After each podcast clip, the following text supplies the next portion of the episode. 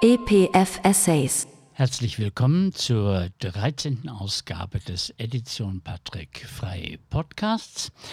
Äh, bei mir heute am Tisch sitzen wie immer Alexandra Papadopoulos, die Produzentin des Podcasts und Mitherausgeberin der Patrick Frei Essays und als Gast äh, Joel Weil und ihr entzückender Hund Schismo. Ähm, Joel Weil ähm, lebt heute in Zürich. Sie hat ähm, neun Jahre in Tel Aviv äh, gelebt und sie ist Journalistin. Unser Thema heute Antisemitismus ähm, und zwar mit zwei Thesen, über die wir sprechen wollen. Wahrscheinlich fällt uns dann doch noch wieder ganz was anderes dazu ein. Das eine ist die Frage danach, wie unterkomplex ist eigentlich die Diskussion über das Thema Antisemitismus und damit vielleicht im Zusammenhang eine steile These, die ich mal aufgestellt habe, die aber vielleicht bei näherem Hinschauen gar nicht so steil ist, nämlich die These eines Antisemitismus ohne Antisemiten. Ähm, wir beginnen vielleicht mit ähm, dem ersten Thema, das ich äh, genannt habe. Wie unterkomplex äh, ist eigentlich die Debatte über den Begriff des Antisemitismus? Wie scharf ist dieser Begriff des Antisemitismus überhaupt noch? Gut, theoretisch ist ja Antisemitismus Judenhass, das ist äh, ganz klar. Also es, es, es gibt ja auch diese verbreitete Annahme, dass Antisemitismus Moslems mit einbezieht, weil es ja auch Semiten sind, ist ja, ist ja falsch. Antisemitismus wurde, wurde ja, der, der Begriff entstand, um Hass gegen Juden ähm, Ausdruck zu verleihen. Von dem her gibt es eigentlich, finde ich, ist es ziemlich klar, was antisemitisch ist. Und trotzdem gibt es ganz viele Graubereiche, ähm, die auch ganz viel Interpretationsspielraum zulassen. Und ähm, das ist sehr oft nicht zugunsten der jüdischen Bevölkerung. Was ich jetzt mit Unterkomplex meinte, war die Frage danach, warum gibt es eigentlich keine wirkliche Antisemitismus-Theorie mehr? Also ich bin mit dem groß geworden. Ähm, mit äh, eben Freud, kritische Theorie. Da stand ähm, die ähm, analytische Ergründung des, des Antisemitismus geradezu im, im Vordergrund. Das war ein wichtiges Thema, ohne den zum Beispiel die kritische Theorie oder so eine kritisch-theoretisch gewandte Psychoanalyse gar nicht denkbar war. Äh, wenn heute von Antisemitismus äh, die Rede ist, dann ähm, ist das häufig so in einer Art des, der Hermeneutik des Verdachts, das Begriff von Ricoeur, ähm, äh, und zum Beispiel auch diese unsägliche Debatte, was ist legitime Israel-Kritik und äh, wo fängt der Antisemitismus an? Also ich finde das eine völlige Schein, Scheindebatte, äh, die eben dem gewichen ist. Ähm, empfindest du das auch so? Also wenn du vom Antisemitismus Vorwurf oder dieser hilflosen Abwehr kein Platz für den Antisemitismus, also in Deutschland scheint Antisemitismus mehr ein Platzproblem zu sein. Man denkt, man könnte ja alle vielleicht ins Saarland oder so ähm, äh, verschicken. Äh, in, in, Bezug auf, auf Israel-Kritik, das, ähm, das, sehe ich, das sehe ich sehr oft, das habe ich auch sehr oft gesehen. Und das ist ja etwas, was zu Recht immer wieder gesagt wird, Israel-Kritik ist nicht gleich Antisemitismus. Und am Ende des Tages, wenn wir ein Augenmerk darauf setzen, wie Israel-Kritik verübt wird und auch in welcher Menge und in welcher Aggression und mit wie viel Emotionalität, und wir schauen uns den Rest der Welt an und ganz viele andere Länder, wo es ganz viel schlimmer ist. Und das soll das Schlimme und was in Israel passiert, überhaupt nicht relativieren. Aber wenn wir uns die gesamte Welt anschauen, dann ist Israel einfach ganz klar nicht der schlimmste Ort dieser Welt und ganz klar einer dieser Orte, der am meisten Aufmerksamkeit kriegt ähm, und dessen Politik auch mit, mit einer wahnsinnig hohen Emotionalität geführt wird. So. Und da vermischen sich ja, ja jetzt die Sachen. Was ist Israel-Kritik? Was ist Antisemitismus? Ich finde schon alleine die Tatsache, dass Israel so unfassbar viel Aufmerksamkeit erhält, ist schlichtweg nur darauf zurückzuführen, dass da Juden involviert sind. Anders kann man es gar nicht erklären. Und so geht das so ein, bisschen, so ein bisschen Hand in Hand. Heißt nicht, dass Israel-Kritik automatisch Antisemitismus ist. Aber die Tatsache, dass wir das schon immer wieder besprechen müssen und diese, diese Grenzen immer wieder neu aushandeln müssen, zeigt schon, dass wir uns ständig auf so einer Grenze auch bewegen als Gesellschaft. Und das ist vielleicht nicht mal aktiver Antisemitismus, und darauf kommen wir sicher später noch irgendwie zu reden. Das ist so unterschwelliger Antisemitismus und das ist ein antisemitisches Narrativ, was herrscht, was sich schon bei ganz vielen Menschen so eingepflanzt hat, wo sie selbst sich gar nicht bewusst sind, dass es etwas Antisemitisches ist, was sie empfinden, und trotzdem ist es da. Und das finde ich fast die gefährlichste Form des Antisemitismus, weil es ist nicht klar benennbar. Der Täter ist nicht ganz klar Täter, sondern irgendwie Mitläufer. Und das macht es, das macht es so gefährlich und das äh, macht auch die Kritik an, an Israel und auch am aktuellen Krieg sehr gefährlich, weil wir davon an der politischen Ebene wegkommen und uns auf eine antisemitische bewegen, ohne dass wir das merken. Ja, also ich würde, glaube ich, inzwischen sogar sagen, dass Israel-Kritik notwendigerweise antisemitisch ist, und zwar aus einem simplen Grunde, äh, weil äh, der Begriff Is Israel Kritik setzt ja voraus, äh, dass es so etwas wie ein homogenes Israel gibt. Also wenn, wenn ähm, wir in der Schweiz hier zum Beispiel über die Konzernverantwortungsinitiative abstimmen und dann sagen, warum das schlecht ist, die nicht anzunehmen, dann wird das ja eigentlich kaum jemand als Schweizkritik ähm, auffassen. Oder wenn eben manchmal auch im deutschen Feuilleton so schweizkritische ähm, äh, Artikel erscheinen, die so voller Klischees trotzen, da ist man ja selbst als als Hardcore-Linker denkt man gern und lass doch endlich mal den Scheiß. Und ich glaube, diese Homogenisierung Israel gleich Juden, gleich aber den Staat darf man dann doch äh, kritisieren.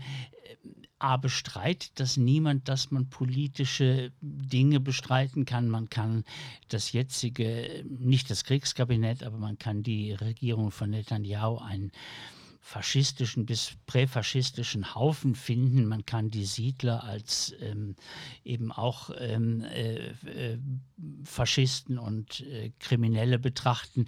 Aber das hat nichts mit, das hat nichts mit Israel. Ähm, Kritik in dem Sinne ähm, zu tun. Ja, du ja, hast skeptisch bin, jetzt. Ja, ich habe jetzt schon skeptisch geschaut. Schau, äh, ich finde Israel-Kritik. Also so, du hast jetzt ein Schweizer Thema angesprochen und wir sitzen in der Schweiz und dann ist es ja immer was anderes, wenn man intern was kritisiert. Wenn man, also wir, wir kritisieren auch Frankreich oder Italien und sind da schlichtweg, weil wir uns nicht dort befinden und nicht Teil dieser Gesellschaft sind und diese Gesellschaft auch nicht gut genug kennen, nicht in der Lage, das richtig zu differenzieren. Israel-Kritik hängt aber nicht mal, Israel-Kritik ist wie es ist wie immer trendy wenn ich das so sagen kann. Das hat ja. mit, der, mit der aktuellen Regierung nichts zu tun. Ich meine, die aktuelle Regierung, die gibt es noch nicht so lange und trotzdem ist äh, Israel-Kritik gab es schon vorhin und wie schon gesagt, ich finde, das ist auch legitim. Israel ist ein demokratischer Staat, da wird demokratisch gewählt. Und da darf man auch Entscheidungen kritisieren und das soll man auch. Das ist Teil von unserer demokratischen Ideologie, dass wir, dass wir als Bürger, Weltbürger andere Staaten und, äh, und die Geschehnisse vor Ort kritisieren können. Jetzt ist natürlich Israel ich möchte mir nicht anmaßen zu sagen, dass Israel viel komplizierter ist äh, wie andere Länder, sage es aber trotzdem. Israel ist, ist wahnsinnig komplex, es ist wahnsinnig schwierig, Israel wirklich zu verstehen, die verschiedenen Menschen dort zu verstehen. Und was ich immer interessant fand, ist, in der Zeit, wo ich in Israel war, kam oft die Frage nach die zwei Seiten, die beiden Seiten und gemeint waren immer die Juden und die Palästinenser. Dabei gibt es in Israel nicht zwei Seiten, es gibt gefühlt 50 Seiten, weil schon die jüdischen Israelis unter sich schon wahnsinnig äh, verschiedene Spaltungen haben. Auch die Siedler, was, was so ein ewiges Feindsbild ist und wo wir auch im Westen so ein ganz klares Bild haben, wer diese Menschen sind. Und wir sehen die Siedler, die palästinensische Olivenbäume abfackeln und das sind sie dann die Siedler und das stimmt auch nur bedingt. Das ist in dem Sinn auch nicht ganz richtig. Von dem her, homogenes Israel, was du angesprochen hast, Das gibt es nicht. Und das ist ja. Eben, und darin meinte ich, liegt der Antisemitismus. Also eben, dass man das Gefühl man, hat, es ja, ist so Ja, der Jude in Israel. Ja, und es ist Israel selber als, als Problem. Also wenn ich Schweizkritik machen würde, dann würde ich sie, keine Ahnung, an was man es aufhängt, geringe Stimmbeteiligung, Ja, weiß, Widerspruch ich, zwischen, ich, wär- zwischen würde jetzt sehr gerne Israel-Schweiz vergleichen. zwischen irgendwas, aber man macht nicht Schweizkritik in dem Sinne, dass man sagt, schon der Gründungsakt der Schweiz war eigentlich illegitim und es gibt ein Rückkehrrecht der Alemannen und der ähm, ähm, Franzosen oder sonst was. Und das also, wüssten die meisten Schweizer wüssten das ja gar nicht. Die, Ja. die sitzen jetzt vielleicht ein Fragezeichen ähm, vor dem Podcast und verstehen nicht mal, wovon du redest. Hingegen Israels Geschichte ist wie so unsere alle Geschichte. Da kann jeder mitreden und plötzlich ist jeder Historiker und jeder weiß, was da richtig war und was da falsch lief. Ja, ich habe das, ich hab das in einem anderen Interview mal gesagt und, das, ähm, und ich möchte das gerne nochmals aufgreifen, das mit, mit, mit der Geschichte, dass Is Israels Gesch Gründungsgeschichte ist eine relativ einzigartige in dieser Weltgeschichte. Und eines der Probleme, ich möchte es anders anfangen, wenn wir uns Konflikte anschauen, ist es wichtig, sich die Geschichte des Konflikts und der Spannung und eines Krieges uns anzusehen. Das ist wichtig und das ist relevant. Und trotzdem, die Sache mit Israel ist die, dass jede Seite, und ich rede nicht nur von israelischer und Paläst äh, von jüdischer oder palästinensischer Seite, ich rede von auch allen Seiten in, in, bei den jüdischen Israelis oder bei den arabischen Israelis oder den Palästinensern. Jeder geht in der Geschichte immer zu dem Punkt zurück, der Punkt, der sein eigenes Argument bestärkt. Und das Problem ist dieses Aufhalten, dieses ständige sich Aufhalten in der Geschichte. Wie schon gesagt, Kontext ist wichtig, es ist wichtig, die Geschichte zu verstehen. Aber diese Geschichte, die ist, die ist schon so zerkaut worden und die gibt es in jeder Ausführung, wenn man Israel mit linken Argumenten niederreden möchte, dann findet man diesen Ablauf der Geschichte, der das eigene Argument bekräftigt. Wenn man von rechts kommt, dann findet man es auch. Wenn man von der arabischen Seite, also es gibt es überall.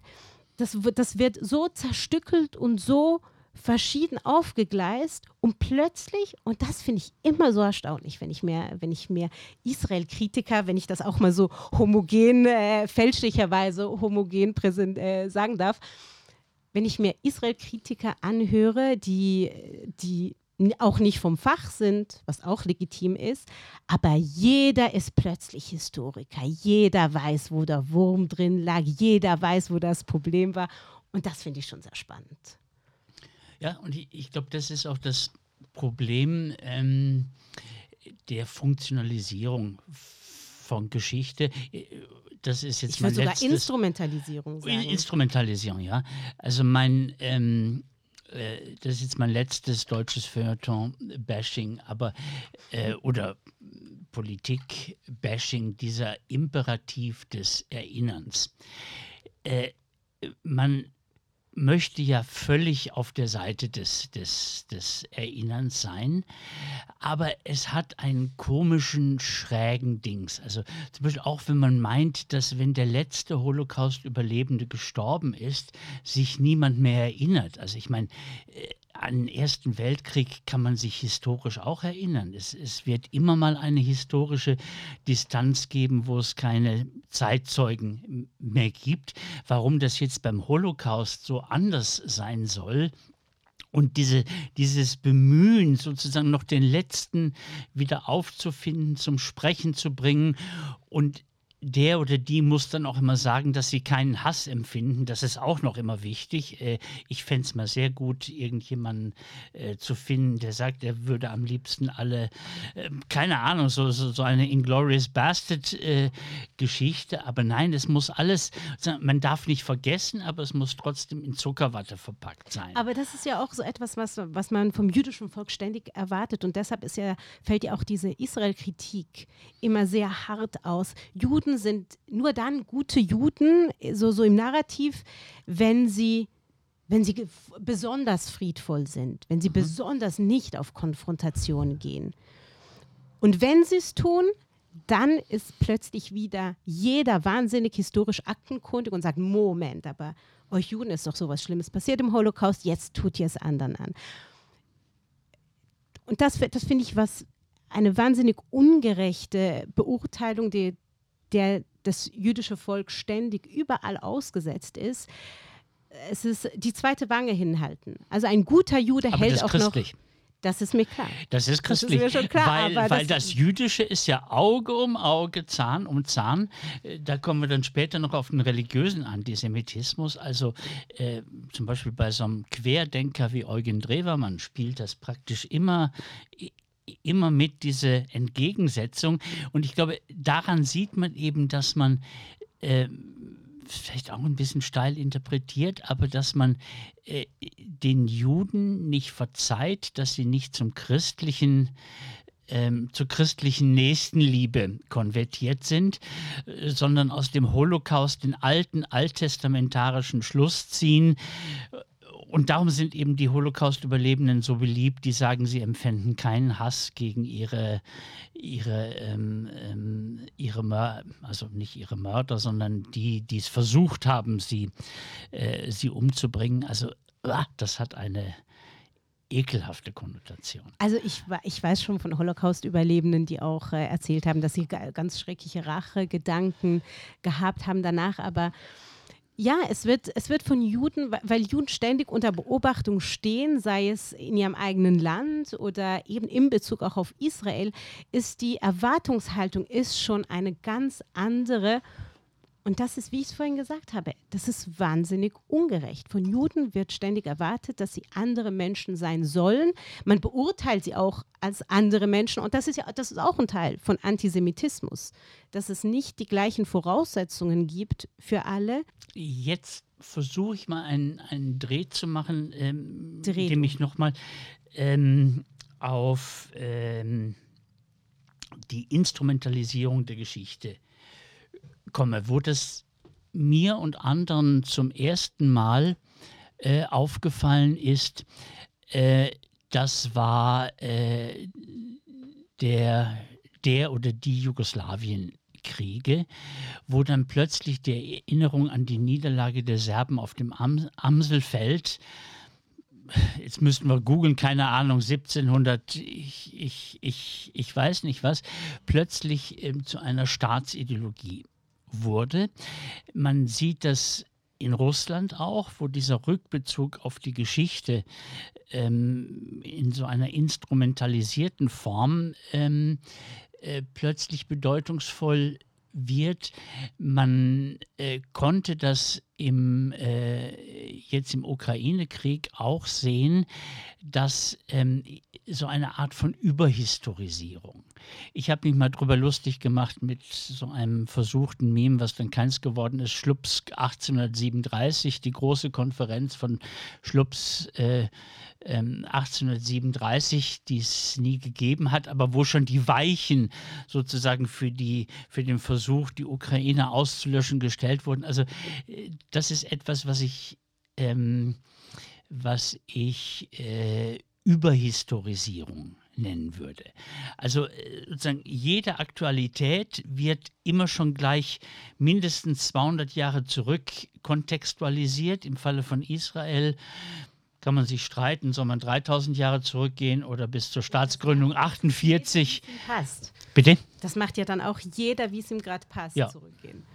Äh, das ist, äh, das, ist- das finde ich, das finde ich auch äh, gewaltig. Also und, und deshalb, deshalb sage ich das auch, auch oft, dass man sich auch ein Stück weit die Geschichte auch nicht ruhen lassen soll im Sinne von vergessen soll, sondern einfach auch eine Realität und eine Gegenwart, vor allem eine Gegenwart anerkennen. Wo stehen wir jetzt und was können wir damit mit den Instrumenten, die wir heute haben, mit der Ausgangslage, die wir heute haben in Israel, was, wie können wir damit arbeiten? Weil es nützt nichts, es nützt nichts, ständig zurückzugehen. Und weil wir heute einen Bezug auf Antisemitismus nehmen und weil du auch über den Holocaust geredet hast, die Juden leben in Europa. Viele Juden leben auch in Deutschland. Also jüdisches Leben oder jüdische Gemein die jüdische Gemeinschaft war in der Lage, Deutschland zu vergeben, wenn auch nicht zu vergessen. Es gibt einen Grund, warum all diese Juden zurück nach Deutschland sind oder dort geblieben sind. So. Und das ist ganz in Ordnung, wenn wir über Juden reden. Hingegen, wenn wir über Palästinenser reden, dann gibt es kein Verzeihen.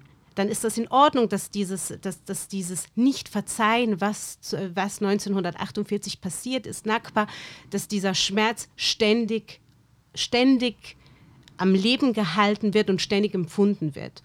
Und das sind zwei komplett verschiedene Beurteilungen zwei Völkern gegenüber, die man nicht aktiv einander gegenüberstellt, aber das sind zwei Narrative, die herrschen und die einander eigentlich komplett konträr sind. Aber auf der einen Seite sind Juden und auf der anderen stehen Palästinenser und von den Juden wird was ganz anderes erwartet. Ähm, und jetzt habe ich den Faden verloren. Ähm, ich glaube, da kann ich einspringen. Was von Ihnen erwartet wird, ist, ähm, dass Sie den Holocaust als eine Art von Lebensschule äh, begreifen, die Sie zu nachsichtigeren Menschen gemacht haben müsste. Das, genau, das, das hätte man wahnsinnig gerne. Das hätte man wahnsinnig gerne. Deshalb habe ich das vorhin mit der, mit der zweiten Wange gesagt, weil man einmal zum geknechteten Volk gehört hat, dass man deshalb wahnsinnig bessere Menschen sein soll, was ja irgendwie schon positiver Antisemitismus ist, dass man viel höhere Erwartungen hat an das jüdische Volk, dass es sich so wahnsinnig viel besser verhalten sollte. Und es gibt ja gar keinen Grund, das eigentlich zu verlangen, weil jüdisches, jüdische Menschen haben genau dasselbe Recht, Wut und vielleicht sogar auch Rachegedanken zu empfinden. Oder Arschlöcher zu sein. Oder einfach Arschlöcher zu sein oder auch ganz tolle Menschen zu sein. Ich möchte noch was zur Geschichte sagen. Die reale Geschichte ist den Antisemiten nämlich egal.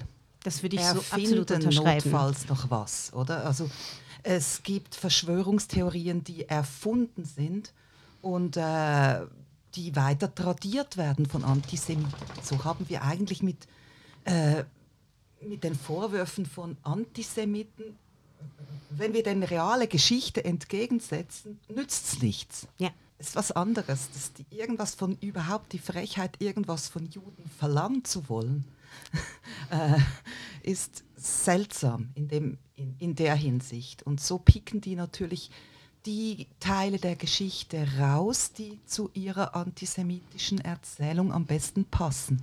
Genau. Ja, und damit sind wir vielleicht beim zweiten Doppelthema. Das eine ist eben, ähm, weil jetzt Israel in diesem Phantasma eines homogenen Staates, was man, äh, den man eben sozusagen grundsätzlich äh, kritisieren kann. Und Kritik heißt dann äh, auch die Fantasie zu haben, man könnte das eigentlich rückabwickeln. Und das würde dann ja tatsächlich bedeuten, sozusagen Israel vielleicht noch bis zum Mandatsgebiet, aber mindestens bis ähm, 1948 und dann fängt man mal wieder von vorne ordentlich an, als wenn es das jemals äh, gegeben hätte. Das ist das eine in dieser Israel-Betrachtung und das andere ist auf der Gegenseite eben die wie ich glaube, zunehmende Geschichtslosigkeit gegenüber dem Diskurs der 50er, 60er, vielleicht auch 70er Jahre, in der Betrachtung und in der Verwendung des Begriffs Antisemitismus. Und äh, ich glaube, und das verhängt sich jetzt mit meiner steilen These vom Antisemitismus ohne Antisemiten. Ähm, es, ähm, Antisemitismus ist ein Topos, den man bei ähm, auf den man zurückgreifen kann, ähm, ohne dass es vermeintlich irgendwie mit Juden zu tun hat. Man denkt immer, komisches Argument, aber es ist nicht mal von Juden irgendwie die Rede. Äh, und, und das ist eben, weil sich aus dem historisch sich entwickelnden, aus vielen Antisemitismen äh, speisenden ähm, Antisemitismus solche, solche Topoi herausgelöst haben. Äh, ich hatte mal auf Twitter eine kurze Diskussion mit Matthäa Meyer, ich bin mir nicht ganz sicher, also mit, ähm, mit einer der Juso-Vorsitzenden und habe gesagt, dass ich dieses 99 Prozent ähm, Argument für die 99 Prozent, dass ich das sehr heikel finde, weil das könnte man jederzeit, und das sieht man ja auch, dass das passiert in dieser, in dieser Querfront zwischen Wagenknecht und AfD, äh, da kann man ein Argument gegen die Transmenschen machen, gegen die Juden natürlich sowieso, die sind ja weniger, aber mächtig und äh, ähm, und sie hat dann gesagt, ja, das hätte sie so gar nicht bedacht. Und äh, es ging mir nicht darum, ihr einen latenten Antisemitismus zu unterstellen, sondern nur äh, zu erklären, warum ich bei diesen 99 Prozent gegen das eine Prozent einfach immer zusammenzucke, äh, weil das kein Antisemitismus ist, aber ein antisemitischer Topos. Oder ähm, äh, ich, ich ähm, ähm, habe mal gefunden, es gibt doch unter den Verschwörungstheorien wenigstens eine, die nett und harmlos sei, das seien die Flat Earthers, die irgendwie total herzig sind, bis ich vor kurzem rausgefunden habe, dass einer der Bestseller äh, der Flat Earthers ähm, äh, von anti, aber dann wirklich antisemitischen, nicht nur Topos, sondern auch Beschuldigungen gegen die Juden nur so strotzt. Also das ist eben, eben Witz. Man, man, man entkommt dem eben nicht. Bei dem Bestseller, der Autor ist wirklich ein Antisemit, aber das kann auch ganz woanders auftauchen. Es kann plötzlich in einer eigentlich noch nachvollziehbaren Antikapitalismuskritik auftauchen.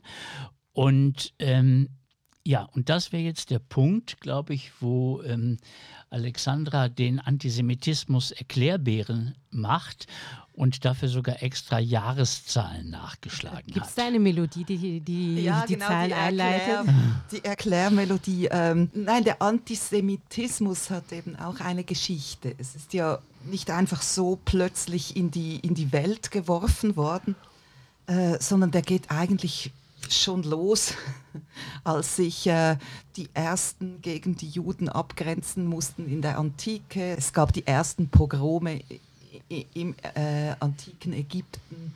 Ähm, es ging dann eigentlich erst richtig los mit der Abgrenzung des Christentums äh, von den Juden, die dann natürlich als Gottesmörder diffamiert wurden, wobei da immer noch beim äh, christlichen Antijudaismus die Möglichkeit der Konvertierung dabei war. Also man fand die zwar blöd, aber immerhin noch fähig, den richtigen Glauben zu finden. Was ja kein Wunder ist, denn, denn ich meine, die ersten Christen waren Juden, sozusagen. Äh. Und da konnte man sagen, wenn wir das geschafft haben, den richtigen neuen Messias ähm, zu erkennen und die messianischen findet sich das ja gewissermaßen, nur dass die Juden sagen, äh, er, er kommt noch und die Christen sagen, er war schon da.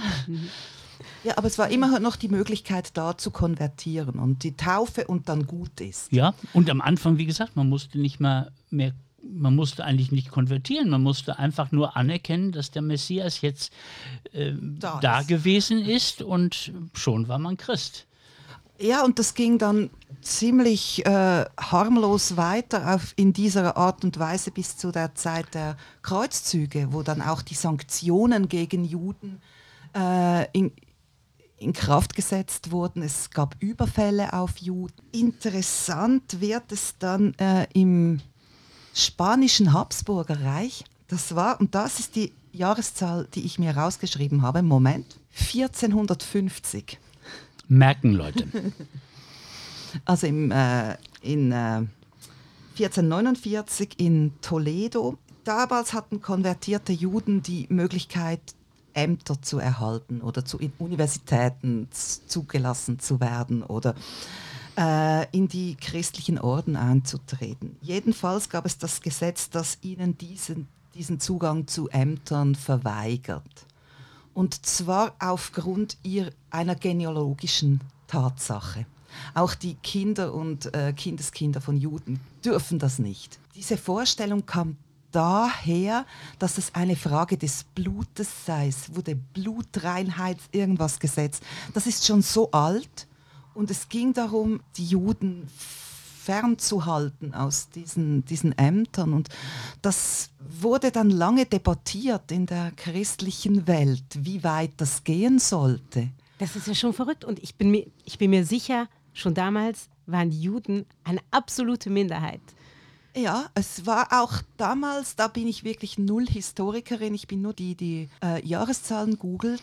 Ähm, damals ging diese Konversionsgesetze auch gegen die Muslime, die waren auch eine Minderheit in der, äh, im spanischen Habsburger Reich. Ja, es gibt ja einen Unterschied zwischen Juden und Muslimen, das ist die Genealogie des Christentums ähm, selbst wenn nur noch ein Jude auf der ganzen Welt gelebt hätte, es, ist, es bleibt die Abkunft des Christentums ähm, vom Judentum. Und dasselbe Problem hat in gewissem Sinne auch der, der Islam.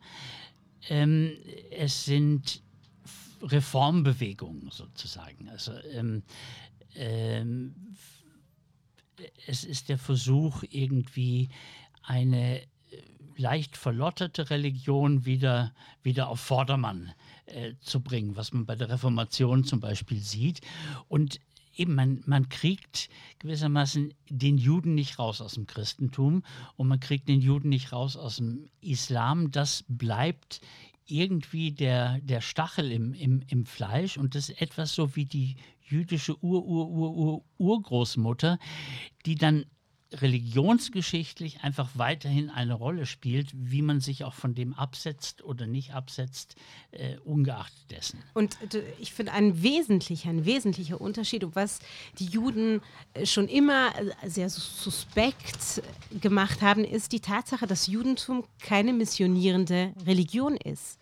Und das ist natürlich, jüdisch sein bedeutete immer, dass man scheinbar ein Mitglied von so einem exklusiven Club ist, dem man nur unter größter Bemühung beitreten kann, wenn Die das dann Studienstiftung der Religion sozusagen. So äh, quasi, so quasi. Und das ist natürlich etwas, was was mich sehr fasziniert, dass das dann mit so viel, so viel Misstrauen und so, so, so viel Hass auch verbunden ist. Ansch weil was jüdische Gemeinschaften ja eigentlich weltweit möchten, ist einfach nur bestehen es gab nie, es gab nie jüdische Kreuzzüge, es, das gibt es nicht. Das ist nicht Teil der jüdischen Religion. Die jüdische Religion möchte nicht missionieren. Aber die Zwangsbeschneidung von Schlupsk 1837? Nein, äh, Entschuldigung, geht, ich musste den blöden Witz Es geht bringen. den Antisemiten okay. auch nicht um, um die Juden, also das, sondern um ein, ein fieses Bedürfnis, sich selber abzugrenzen. Was auch immer die Juden sagen, sie möchten sein, es ist nicht okay. Yeah. Oder das ist so, äh, wenn man dann weitergeht, den, den Antisemitismus Luthers zum Beispiel, der war am Anfang ging, ging der noch los mit einer, ich habe mir wieder eine Jahreszahl aufgeschrieben, 1523 mit einer Schrift, der Juden noch äh, doof findet, aber die sollen sich taufen lassen. Also die, die braucht es so auch aus Zeugen, als Religionszeugen, die haben immer eine Funktion. Und dann 20 Jahre später schreibt er dieses Hetzpamphlet, das tatsächlich äh, so richtig sämtliche Vorurteile, die dann auch später im Antisemitismus wieder auftauchen. Eben, das sei eine verschworene Gemeinde von äh, undurchlässigen äh, Menschen, die, die da ihr. Äh, ich kann das gar nicht zitieren. Es heißt von den Juden und ihren Lügen heißt das Pamphlet. Das ist ein, eine furchtbare Schrift, die wurde dann später von den Nazis natürlich gehypt. Diese Vorstellung von reformierte Kirche müsse sich abgrenzen, einerseits gegen den Katholizismus, dann die Juden und damals hießen die Muslime noch Sarazenen und dass, dass diese Abgrenzbewegung immer wieder super antisemitisch ist, ungeachtet dessen, was die Juden sein wollen oder sind. Oder und, gemacht, gemacht haben. Und mit einem ähnlichen Argument bei Marx. Also sozusagen die Emanzipation ist mit einer ähm, Emanzipation des Juden von sich selber äh, verbunden, also eine Entjudaisierung äh, ähm, des Verhältnisses zum Geld zum Beispiel. Das war jetzt etwas unterkomplex, aber ich glaube, der Richtung nach stimmt Ja, also der Begriff Antisemitismus der, der, da habe ich wieder eine Jahreszahl. Treitschke? Da, ich, muss ich aufhören? Nein, mach weiter. Mögt ihr mich noch? äh, okay. Äh, das ist 1879 von einem ähm, Treitschke. Mar hieß er. Scheiße. Mar. Äh, der heißt das, der Sieg des Judentums über das Germanentum vom nicht-konfessionellen mit C Standpunkt aus betrachtet. Und der versuchte das ein bisschen, diesen dumpfen katholischen Antijudaismus so auf einen aufgeklärt wissenschaftlichen Standpunkt zu stellen. Das kam sehr wahrscheinlich in der Zeit, das war nach der, der äh, Emanzipation der Juden, ein bisschen früher in der Schweiz, dann später in Deutschland.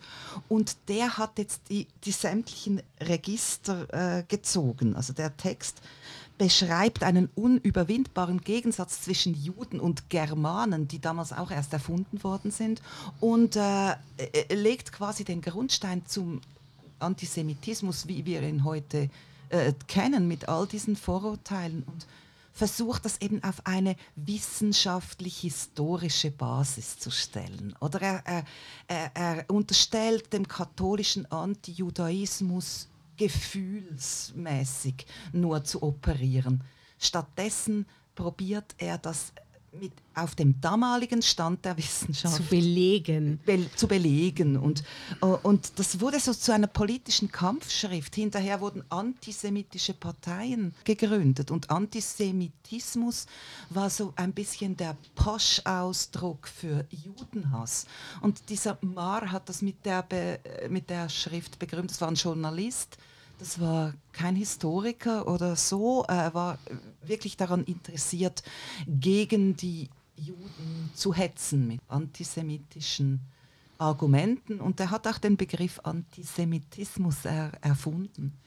Und ich glaube, man muss auch sehen, dass ähm, jetzt der rassische Antisemitismus, der ja nur ein Teil des Antisemitismus ist, ähm, dass der äh, so delegitimiert er heute ähm, im offiziellen Diskurs zu sein scheint, dass das eine Art Fortschrittsbewegung zur Verwissenschaftlichung des Ganzen gewesen ist.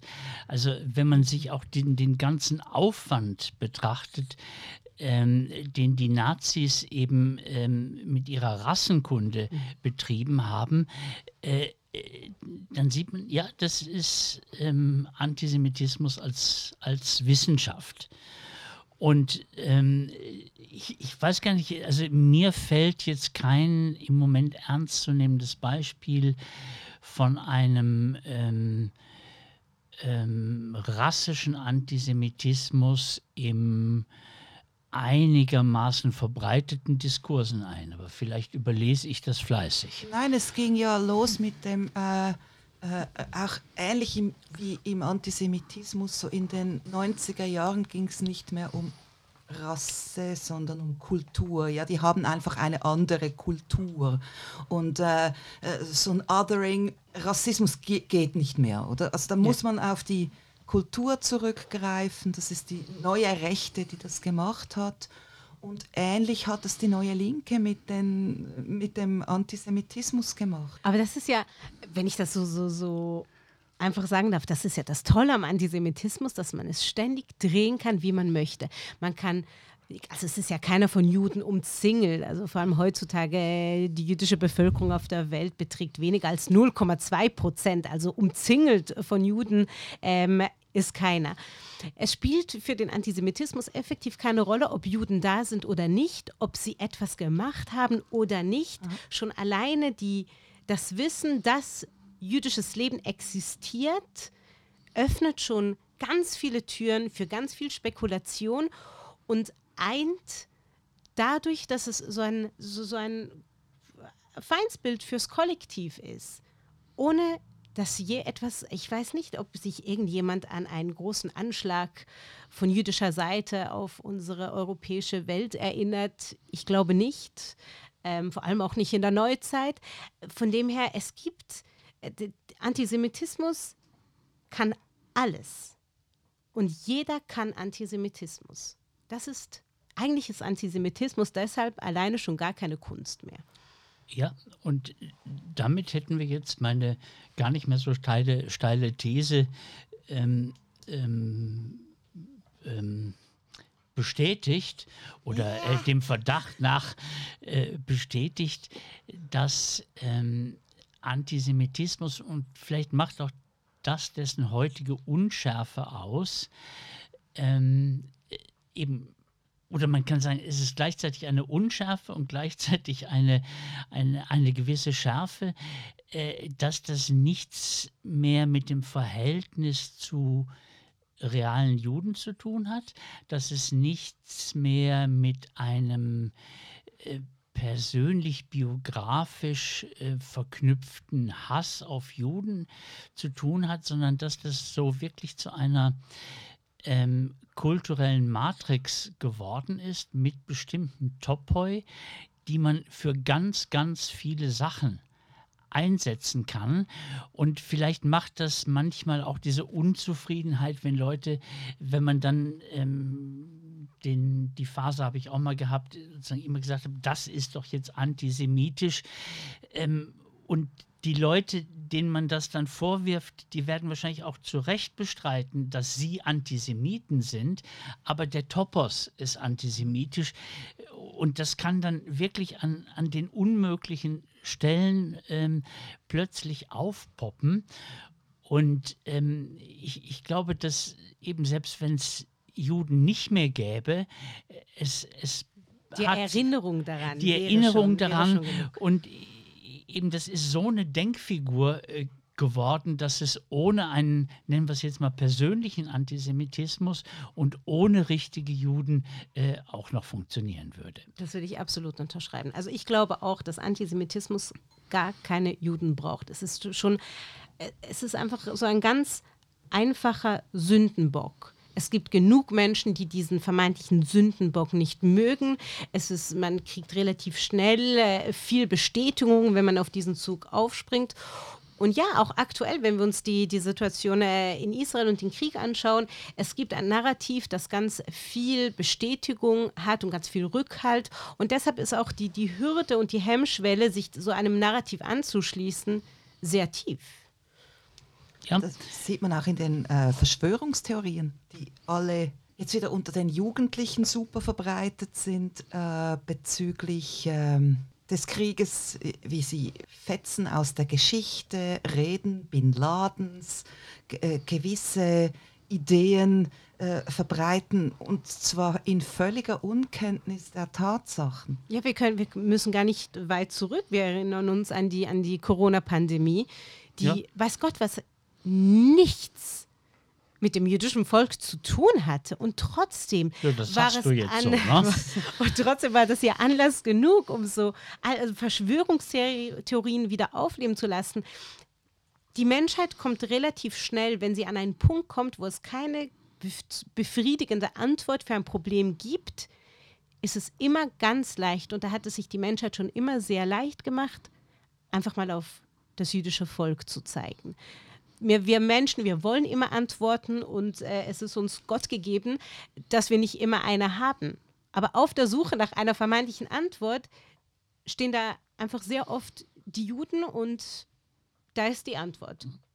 Ähm, wir sollten zum Schluss kommen, aber nicht ohne, dass ich die schon hundertmal von mir erwähnte Anekdote erzähle ähm, von dem New Yorker Taxifahrer, den wir dreiviertel Stunde lang äh, gefahren sind und der uns erklärt hat, äh, wer Christus umgebracht hat.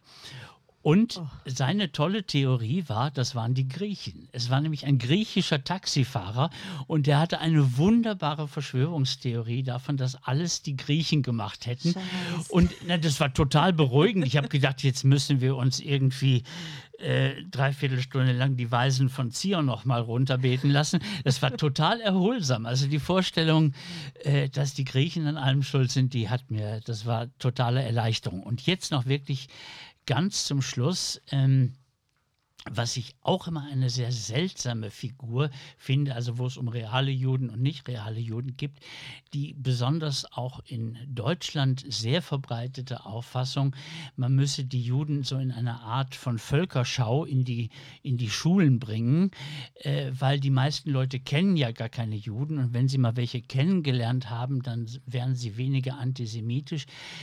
Was ich eine derartige historische Verkennung Ah, finde. wirklich? Ja, ich meine, in, äh, in Berlin, Frankfurt, die großen jüdischen oder Hamburg, die großen jüdischen äh, Gemeinden, das war ja nicht so, als wenn die äh, alle keine Nachbarn gehabt hätten, die nie einen Juden gesehen Ja, aber ich, hätten. bin- ich bin jetzt doch erstaunt, dass du, dass du solche Projekte nicht gut Das gibt es ja auch in der Schweiz. In der Schweiz weiß, heißt, es, ja. heißt es Likrat und das sind Jugendliche, jüdische Jugendliche und die gehen an öffentliche Schulen, vor allem an Schulen, wo es keine jüdischen Mitschüler hat. Und ähm, ja, es ist, ich würde es nicht eine Zurschaustellung nennen. Ich kann verstehen, dass jeder hat irgendwie mal was über Juden gehört und jeder hat irgendeine Frage, die, die auf der Zunge liegt, auch wenn es eine noch so, man sagt, es gibt keine blöden Fragen, es gibt sie doch. Aber es mögen noch so banale Fragen sein und auch diese banalen Fragen haben das Recht, einmal im Leben an den richtigen Menschen adressiert zu werden. Und ich glaube, das löst dieses Vakuum ein bisschen auf, auch wenn man einen von diesen mysteriösen Menschen in Anführungszeichen mal im realen Leben sieht, glaube ich, löst das ganz viele Spannungen. Und ich finde das, ich finde das irre wichtig, weil ich glaube, wir würden uns wundern, wie viele Menschen um Juden herum leben, aber noch nie mit einem geredet haben. Ich glaube, das, unter, ich glaub, das Okay, du. okay, aber ähm, dann haben wir doch noch ein bisschen Dissens am Schluss. äh, Das ist ja gut.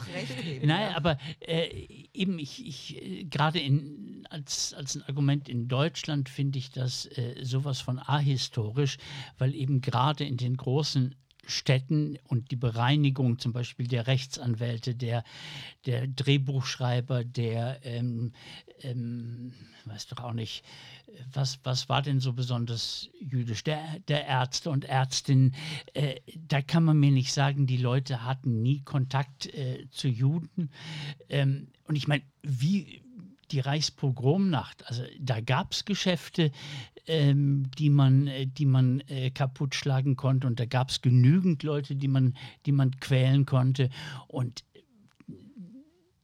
da haben die Leute nicht drauf verzichtet, weil sie die ja kannten, weil sie da, da ja vorher auch einkaufen gegangen sind, sondern viele haben oder die meisten haben einfach gekuscht. Okay, ich gebe Joel noch mal recht, weil es ist ein, vielleicht ist das aus deutscher Sicht schräg, weil du hast sehr wahrscheinlich als Deutsche immer ein paar Verwandte, die behaupten, sie hätten von nichts gewusst. Und dann äh, sagt man, nein, nein, äh, hört, hört, es gibt tatsächlich äh, Juden among us. Oder von dem her glaube ich, die, die Argumentation verstehe ich. Aber was, was tatsächlich wichtig ist, ist auch Fragen zu Israel, Fragen zu, zu diesem Verhältnis. Das ist ja, was die meisten Jugendlichen total vermischen. Äh, Nicht nur Jugendliche, auch ganz, ganz viele Erwachsene. Also die meisten Menschen äh, vermischen das und ich kann es verstehen. Es ist ja auch relativ komplex.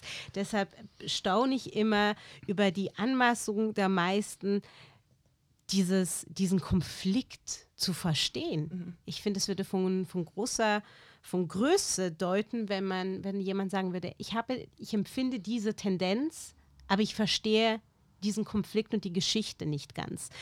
Das fände ich sehr fair. Aber zu sich einzugestehen, dass man nicht viel weiß, braucht eben auch Größe. Und wie wir die Menschheit kennen, das haben die wenigsten.